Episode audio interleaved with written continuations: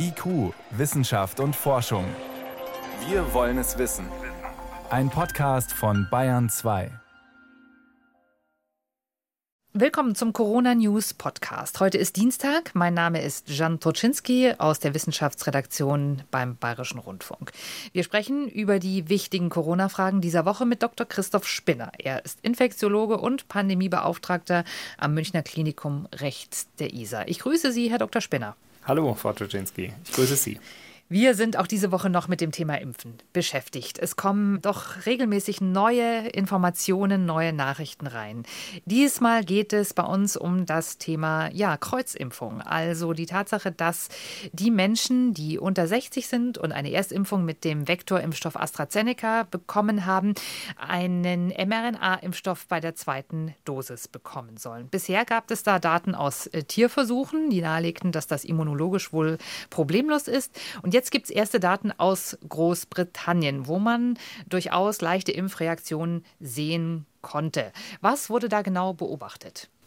Die Kollegen aus Großbritannien hatten jetzt das sogenannte heterologe Prime Boosting untersucht, also die Kombination zweier verschiedener Wirkstoffe oder Impfstoffprinzipien. Sie hatten schon in der Einleitung ja dargestellt, dass hier einmal der Vaxzevria-Impfstoff, also der AstraZeneca-Impfstoff, mit einem Comirnaty-mRNA-Impfstoff von BioNTech Pfizer kombiniert wurde. Und bei der Veröffentlichung geht es jetzt darum, darzustellen, wie gut die Verträglichkeit dieser Kombination beider Impfstoffe war. Und so zeigte sich, dass bei der Kombination von Vaxzevria und Comirnaty, also AstraZeneca gefolgt von BioNTech Pfizer, 34 Prozent der Impflinge von Fiebrigkeit berichteten, während in der Gruppe mit zwei Dosen Vaxzevria etwa in 10% Fiebrigkeit berichtet wurde. Und die Autoren schlussfolgerten daraus, dass die Verträglichkeit der Kombination beider Impfstoffe schlechter ist als die Verwendung eines alleinigen Impfstoffes. Das kann ich so an dieser Stelle auch gut nachvollziehen. Auf der anderen Seite darf man aber nicht vergessen, es handelt sich ja um milde, vorübergehende Nebenwirkungen und die Reaktogenizität ist zwar für wenige Stunden unangenehm, gefährdet die Menschen aber nicht nachhaltig. Das heißt, äh, müssen sich die Menschen jetzt Sorgen machen, dass sie, ja, ich sag mal so ein bisschen das Schlechteste aus zwei Welten bekommen? Also man weiß ja, dass die Impfreaktion bei den Vektorimpfstoffen bei der ersten Dosis etwas höher ist und bei den mRNA-Impfstoffen bei der zweiten, so die Beobachtung, wenn man das jetzt kombiniert, dann hat man eben vielleicht eine etwas höhere Reaktion bei beiden Dosen, die man bekommt. Also ich würde es nicht so formulieren, das Schlechteste aus beiden Welten, ganz im Gegenteil. Übrigens ändert man die Reihenfolge und impft zuerst BioNTech, Pfizer, mRNA und äh, lässt dann Vaxzevria, also den AstraZeneca-Adenovirus folgen, dann tritt etwa bei 41 Prozent der geimpften Fiebrigkeit auf, verglichen mit etwa 20 Prozent bei denjenigen, die zwei Dosen Comirnaty erhalten haben. Daran sehen Sie auch schon, mRNA und Adenovirus-Vektorimpfstoffe werden unterschiedlich gut vertragen Fiebrigkeit, also die sogenannte Reaktogenizität, eine Reaktion nach erfolgter Impfung, besteht bei beiden. Und egal wie rum man kombiniert, erst mRNA und dann Adenovirus oder andersrum, ist in beiden Fällen mit einer höheren Reaktogenizität assoziiert. Das ist auch gut plausibel, denn die Impfstoffe sollen das Immunsystem trainieren. Das tun sie sehr, sehr zuverlässig. Und genau das merkt der einzelne Mensch in Form der Fiebrigkeit oder Muskelglieder Allgemeinschmerzen, die wenige Stunden bis Tage anhalten kann. Übrigens, die Arbeit hat noch nichts über die Wirksamkeit veröffentlicht. Und ich glaube, das ist die viel spannendere Frage. Denn während die Nebenwirkungen nur kurz vorhanden bleiben, kommt es am Ende ja vor allem darauf an, dass der Schutz durch die Impfstoffe lange erhalten bleibt. Darauf warten wir noch auf diese Daten. Aber Sie haben es schon angesprochen, Herr Spinner. Die Impfstoffe, die wir jetzt äh, allmählich in der Bevölkerung verimpfen, das merken alle, die dies schon bekommen haben, die sind deutlich reaktogener als das, was wir bisher sonst so an Impfstoffen gesehen haben. Also viele Menschen erzählen das, dass sie wirklich ja einen Tag ein bisschen ausgeschaltet waren, einfach fiebrig waren, sich vielleicht auch freigenommen hatten, im Bett lagen etc. Nichts Schlimmes, vergeht ganz schnell wieder, aber eben doch eine stärkere Reaktion als das, was wir kennen. Warum ist das so bei diesen Impfstoffen? Die Technologie der Impfstoffe ist eine andere, als wir zuvor genutzt hatten. Wir kannten im Wesentlichen Lebendimpfstoffe, die häufig auch mit einem schlechteren Verträglichkeitsprofil assoziiert waren, wie beispielsweise Masern, Mumps, Röteln-Impfstoffe. Während hingegen die sogenannten tot- oder proteinbasierten Impfstoffe, die also nur einzelne Bestandteile von Erregern beinhalteten, in der Regel keine so starke Reaktion des Immunsystems auslösen. Allerdings, meist wirkt sich dies auch in Form einer niedrigeren Effektivität aus, denn vereinfacht ausgedrückt, und es ist wirklich stark vereinfacht, kann man schon feststellen, Je ausgeprägter die Reaktogenizität ist, desto ausgeprägter dürfte auch die Antwort des Immunsystems sein. Und das führt wiederum zu hohen und hoffentlich auch anhaltenden Antikörpertitern. Insbesondere letzteres ist aber für SARS-CoV-2 noch nicht ausreichend belegt. Hm, kommen wir gleich nochmal äh, drauf.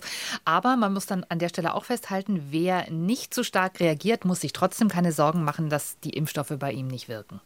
Nein, ich glaube, darüber wissen wir heute auch noch viel zu wenig. Also man kann jetzt nicht schlussfolgern, wer keine Impfnebenwirkung hatte, ist schlechter geschützt. Ganz im Gegenteil. In den Zulassungsstudien und auch jetzt in der Verträglichkeitsstudie aus England zeigt sich ja durchaus, dass bei einer homologen Impfung, also der zweimaligen Verwendung des gleichen Impfstoffes, Nebenwirkungen nur bei jedem zehnten bis jedem fünften berichtet werden. Das heißt, die Mehrheit der Geimpften hat keine oder kaum wahrnehmbare Nebenwirkungen und ist natürlich trotzdem geschützt. Also also ich glaube, die Hauptbotschaft bleiben zwei Dinge.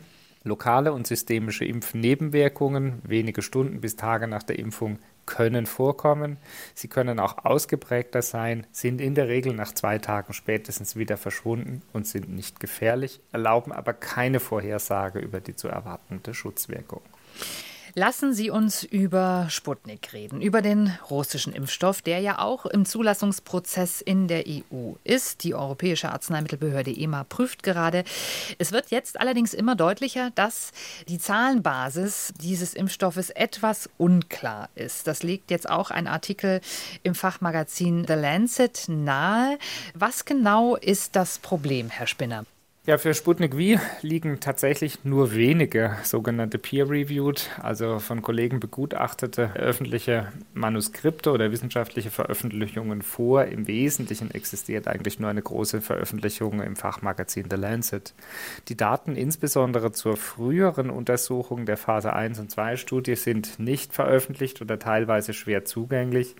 Und die Kollegen hatten in ihrem Beitrag vom 12. Mai noch einmal die Veröffentlichung für Sputnik V sowie die öffentlich verfügbaren Informationen über die Studie in öffentlich verfügbaren Studienregistern untersucht und abgeglichen und stellen dabei große Datendiskrepanzen statt.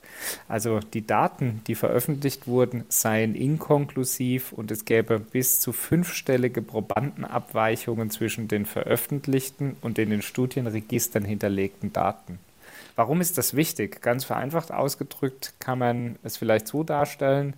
Wissenschaftliche Erkenntnisse beruhen auch darauf, dass die Qualität der Datenerhebung zuverlässig läuft. Und dafür gibt es in Europa und den Vereinigten Staaten auch verbindliche Regeln, die beispielsweise eben als die sogenannte gute klinische Praxis oder gute wissenschaftliche Praxis bezeichnet werden. Und weil wir wissen, dass diese die Grundlage der Datenerhebung sind, kann man sich dann am Ende auch auf die Veröffentlichung verlassen. Das ist übrigens auch der Grund, weshalb die Europäische Arzneimittelagentur bis heute prüft. Denn in diesem Fall, also der Impfstoffentwicklung außerhalb der Europäischen Union, muss auch die Datengrundlage geprüft werden. Und die Autoren des von Ihnen angesprochenen Artikels oder Kommentars bemängeln insbesondere, dass die Kollegen aus Russland die sogenannten Primärdaten, also die im Original erhobenen Daten, nicht zur unabhängigen Überprüfung zur Verfügung stellen. Und das heißt, diese Rohdaten, die gibt es bisher nicht und das macht natürlich misstrauisch, und zwar all diejenigen, die eben jetzt diese Studiendaten überprüfen wollen und müssen. Ja, ich hoffe schon, dass es sie gibt. Allerdings sind sie nicht öffentlich und auch nicht einem beschränkten Kreis zugänglich. Das ist sehr ungewöhnlich, denn Zulassungsbehörden müssen in der Regel Zugang auch zu den Primärdaten haben. Es ist gute wissenschaftliche Praxis, dass auch unabhängige Wissenschaftler Zugang zu Primärdaten auf Anfrage erhalten. Denn genau dazu wurde das Begutachtungsverfahren, das sogenannte Peer-Review-Verfahren ja auch etabliert. Dass veröffentlichte Daten auch von unabhängigen Experten nachvollziehbar analysiert und rekonstruiert werden können, um die Qualität der Veröffentlichung auch kontrollieren zu können. Und wir hatten es gerade im Bereich Covid-19 oder im Feld Covid-19 häufiger erlebt, dass selbst hochrangigst publizierteste medizinische Artikel wie im New England Journal of Medicine, einer der angesehensten Fachzeitschriften der Medizin, dann nach der Veröffentlichung und trotz Begutachtungsverfahren zurückgezogen werden mussten, weil die Datengrundlage in mindestens einem Fall frei erfunden war. Hm. Die Autorinnen dieses Artikels im Lancet kritisieren auch, dass das Studienprotokoll äh, der Impfstudien äh, des Sputnik-Impfstoffes geändert wurden, aber dass das nicht vermerkt worden ist. Und auch das ist gegen die Standards. Können Sie da rauslesen, was geändert wurde am Studienprotokoll? Also es ist tatsächlich ganz üblich, dass während der Durchführung klinischer Studien die Studienprotokolle angepasst werden. Häufig ist es alleine deshalb notwendig, weil zum Beispiel Impfstoffe zugelassen werden oder weil sich einzeln im, im Studienprotokoll vorgesehene Untersuchungen nicht realisieren lassen oder weitere Fragestellungen aufgenommen oder gestrichen werden. Dazu benutzt man in der Regel sogenannte Protokollversionen. Diese Protokollversionen werden dann mit transparenter Darstellung der Veränderung gegenüber der Vorversion des Studienprotokolls nicht nur bei den zuständigen Genehmigungsbehörden und bei uns auch Ethikkommissionen, sondern auch in sogenannten Studienregistern abgelegt. Und es kann durchaus mal sein, dass in der Hektik der Zeit die Dokumentation vielleicht nicht ganz so korrekt in allen Registern erfolgt, wie sie sein sollte. Sie muss aber am Ende vor allem konklusiv sein. Das lässt sich jetzt anhand der zugänglichen Informationen tatsächlich schwierig beurteilen, denn zumindest bei uns würde es entscheidend darauf ankommen, ob die Genehmigungsbehörden und Ethikkommissionen entsprechend Kenntnis hatten, dass in Registern gelegentlich auch mal Daten nachgepflegt werden müssen. Sollte nicht sein, ist aber durchaus im Bereich des Möglichen. Also alleine daraus lässt sich jetzt noch nicht erkennen, dass intransparente Anpassungen des Studienprotokolls erfolgt sein konnten. Aber die vorgenannten Maßnahmen dienen natürlich genau dazu, dass in einer sogenannten kontrollierten Studie nicht plötzlich die Untersuchungsendpunkte im Nachhinein so verändert werden, dass sich ein günstigeres Studienergebnis herausstellt. Also, dass das Ergebnis dann passt zum Studiendesign in jedem Fall, dass das nachträglich geändert wird. Rückt denn die Zulassung von Sputnik aus Ihrer Sicht damit wieder in ja, etwas weitere Ferne? Ich denke, es ergeben sich zumindest deutliche Hinweise darauf, denn wie bereits angeführt, wird die Zulassungsbehörde in jedem Fall Zugang zu den Primärdaten, den sogenannten Quelldaten, einfordern und diese auch nachvollziehbar überprüfen. Gerade wenn jetzt der Verdacht im Raum steht, dass es Dateninkonklusivität gibt, muss dies besonders sorgsam geprüft werden und ich denke, die Effektivität, die in der Publikation, also in der wissenschaftlichen Veröffentlichung für Sputnik V suggeriert wird, mit um 90 Prozent Schutzwirkung vor Covid-19-Infektion, ist zumindest numerisch deutlich höher als die Effektivität, die wir von den anderen zugelassenen Adenovirus-Vektorimpfstoffen mit um 60 bis 90 Prozent kennen. Insofern bin ich durchaus sehr gespannt, was sich im Verlauf des weiteren Untersuchungsverfahrens zeigt.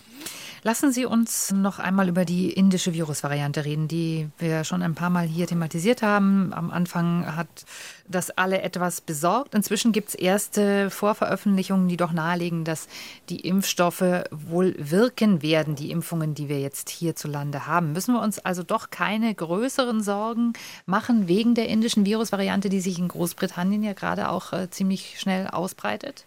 Ich glaube, mediale Hypersensation ist im auch Zusammenhang der Virusvarianten ein wirkliches Problem. In der Natur der Sache liegt, dass wir die Übertragbarkeit einer Variante nie alleine betrachten können. Die starke Verbreitung in Indien ist natürlich auch von der Wiedereröffnung des dortigen Lebens, der Reduktion von sonstigen pandemiekontrollierenden Maßnahmen abhängig. Deswegen das Virus selbst verbreitet sich halt auch unterschiedlich gut, übrigens auch abhängig davon, wie viele Menschen bereits geimpft sind, wie hoch die Durchseuchung in der Bevölkerung ist, wie gut kontaktreduzierende Maßnahmen, also die AHA-Regeln eingehalten werden und anderes. Von der Theorie bietet die indische Variante, also B1617, 13 Mutationen, davon zwei Doppelmutationen, die der B117-Variante ähnlich sind. Das heißt, man kann davon ausgehen, dass sich das Virus leichter überträgt. Ob es sich allerdings noch leichter überträgt als die bei uns im Moment zirkulierende englische B117-Variante, ist zumindest unklar. Deswegen ist eine Vorhersage sehr, sehr schwierig insbesondere auch was übrigens die Impfstoffe anlangt, denn bis heute gibt es kein richtig gutes Modell, um die Wirkstoffe oder die Wirksamkeit der Impfstoffe standardisiert vorherzusagen. In der Regel wird im Labor mit den sogenannten Virusvarianten und dann den Antikörpern von Geimpften oder Genesenen untersucht, wie gut diese Antikörper diese neue Virusvariante abtöten, also wir sagen neutralisieren können und daraus die theoretische Neutralisationskapazität abgeleitet. Nach allem, was wir heute wissen, können wir davon ausgehen, dass die zugelassenen Impfstoffe auch bei der indischen Variante mit hoher Wahrscheinlichkeit wirken. Ich glaube aber gerade in Zukunft wird es noch mehr darauf ankommen, dass wir leichter herausfinden können, wie gut die zugelassenen Impfstoffe gegenüber neuen Varianten wirken. Es gibt inzwischen eine Veröffentlichung über die Rolle der neutralisierenden Antikörper in Bezug auf die Immunität. Wir haben darüber tatsächlich hier auch schon öfters gesprochen. Die Frage eben, sagt die Höhe der Antikörper etwas aus über den Schutz vor zumindest symptomatischen Infektionen? Und wenn ja, wie kann man das messen? Jetzt hat sich eine äh, Studie damit beschäftigt und hat das bei verschiedenen Impfstoffen gemessen. Was ist da rausgekommen, Herr Spinner? Ja, im Grunde geht es ja darum, dass wir ein Labormarker oder ein anderes Surrogat, also einen indirekten Hinweis, den wir leicht bestimmen können, in der klinischen Praxis oder im ärztlichen Alltag nutzen können, um geimpften Menschen sagen zu können, sind sie geschützt oder nicht vor Covid-19-Infektionen. Und es gab schon lange die Vermutung, dass die Höhe der Antikörper sehr wahrscheinlich auch mit der Schutzwirkung im Zusammenhang steht. Problem ist, Antikörper sind aber nicht die einzige Möglichkeit der Immunabwehr gibt ja auch noch andere Abwehrmechanismen. Deshalb hat diese von Ihnen angesprochene Arbeit, die in Nature Medicine veröffentlicht wurde, alle aus Zulassungsstudien verfügbare Daten bezüglich Covid-19-Infektionen und der Höhe der neutralisierenden Antikörper in ein Modell überführt, dabei die verschiedenen Nachweisverfahren in den unterschiedlichen Studien standardisiert, sodass sich dann ein Modell zur Vorhersage der wahrscheinlichen Schutzwirkung im Zusammenhang mit der SARS-CoV-2-Antikörperhöhe nach Impfung oder Infektion bilden lässt. Und im Prinzip kann man dann tatsächlich ableiten, dass vereinfacht gilt, je mehr Antikörper verfügbar sind, desto höher ist der Schutz. Nach der Impfung nehmen die Antikörper im Laufe der Zeit sehr wahrscheinlich ab. Dieses Modell kann uns jetzt sehr stark dabei helfen, besser identifizieren zu können, wann nachgeimpft werden muss. Wobei es ist bis heute eben das erste Modell, was uns zur Verfügung steht. Der nächste Schritt, der jetzt erforderlich ist, ist daraus praktische Empfehlungen abzuleiten. Kann man anhand dieser Untersuchung etwas sagen über Unterschiede zwischen verschiedenen Impfstoffen, was diese Immunantwort angeht? Ja, denn wir wissen ja auch, dass die Impfstoffe unterschiedlich gut schützen. Das wussten wir aus den Zulassungsstudien. Ich hatte ja vorhin schon mal ausgedrückt mit Schutzwirkungen zwischen um ja, 60 bis etwas über 90 Prozent. Und im Prinzip kann man sehen, dass der beste Schutz vor allem durch die mRNA-Vakzine von BioNTech Pfizer und Moderna beziehungsweise interessanterweise durch den Impfstoff Novavax, der auf einem völlig anderen Prinzip der Wirksamkeit beruht, hervorgerufen werden. Und das heißt, dass man dann tatsächlich beobachten kann oder auch einen Zeitraum festlegen kann, wann dann eine Auffrischungsimpfung nötig sein könnte. Ja, zunächst hatten die Autoren in der Studie hier modelliert, wie sich die Antikörperhöhe im Verlaufe der Zeit nach den einzelnen Impfungen oder nach durchgemachter Infektion entsprechend entwickeln würde. Aber das ist am Ende eine Modellannahme. Natürlich gibt es Unterschiede im einzelnen Menschen.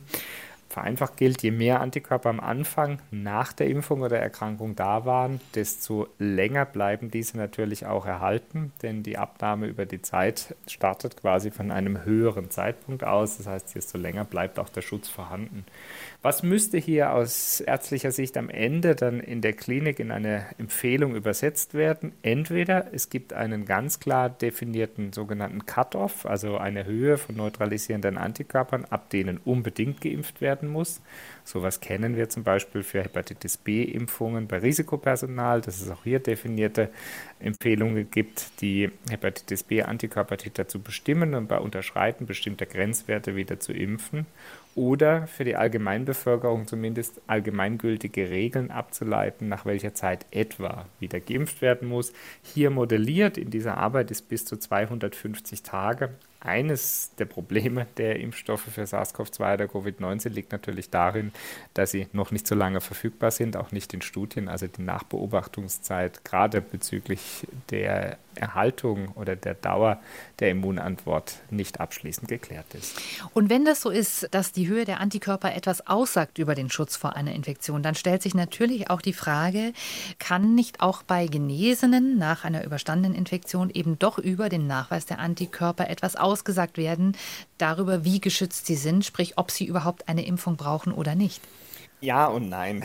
Es ist natürlich immer möglich, durch zusätzliche Untersuchungen jetzt verbesserte Einzelfallempfehlungen auszusprechen. Auf der anderen Seite muss man sich natürlich auch über Kosten-Nutzen-Effektivität unterhalten. Und es ist vollkommen unstrittig, dass eine natürliche Infektion keine vergleichbare Immunität mit einer mRNA-Impfung mit sich bringt. Also sowohl mRNA-Impfungen als auch die Impfung mit dem Novavax-Impfstoff führen zu deutlich höheren Aktivierungen des Immunsystems und damit der Bildung von viel mehr neutralisierenden Antikörpern als eine überstandene Infektion. Und dabei muss man noch hervorheben, die Höhe der Antikörpertiter nach überstandener Infektion ist individuell sehr unterschiedlich und vor allem bei Menschen mit milden und asymptomatischen Verläufen ist die Reaktion des Immunsystems eben wenig ausgeprägt. Also darauf sollten wir uns nicht verlassen. Herr Spinner, wir sind schon wieder am Ende der Zeit. Ich danke Ihnen herzlich für die Antworten auf die vielen Fragen diese Woche. Nächste Woche sprechen wir beide uns zwar nicht, aber wir hören Sie trotzdem wieder. Dann wird eine Kollegin mit Ihnen den Podcast bestreiten. Ich danke Ihnen für die Zeit diese Woche. Ich danke Ihnen. Alles Gute und bis bald.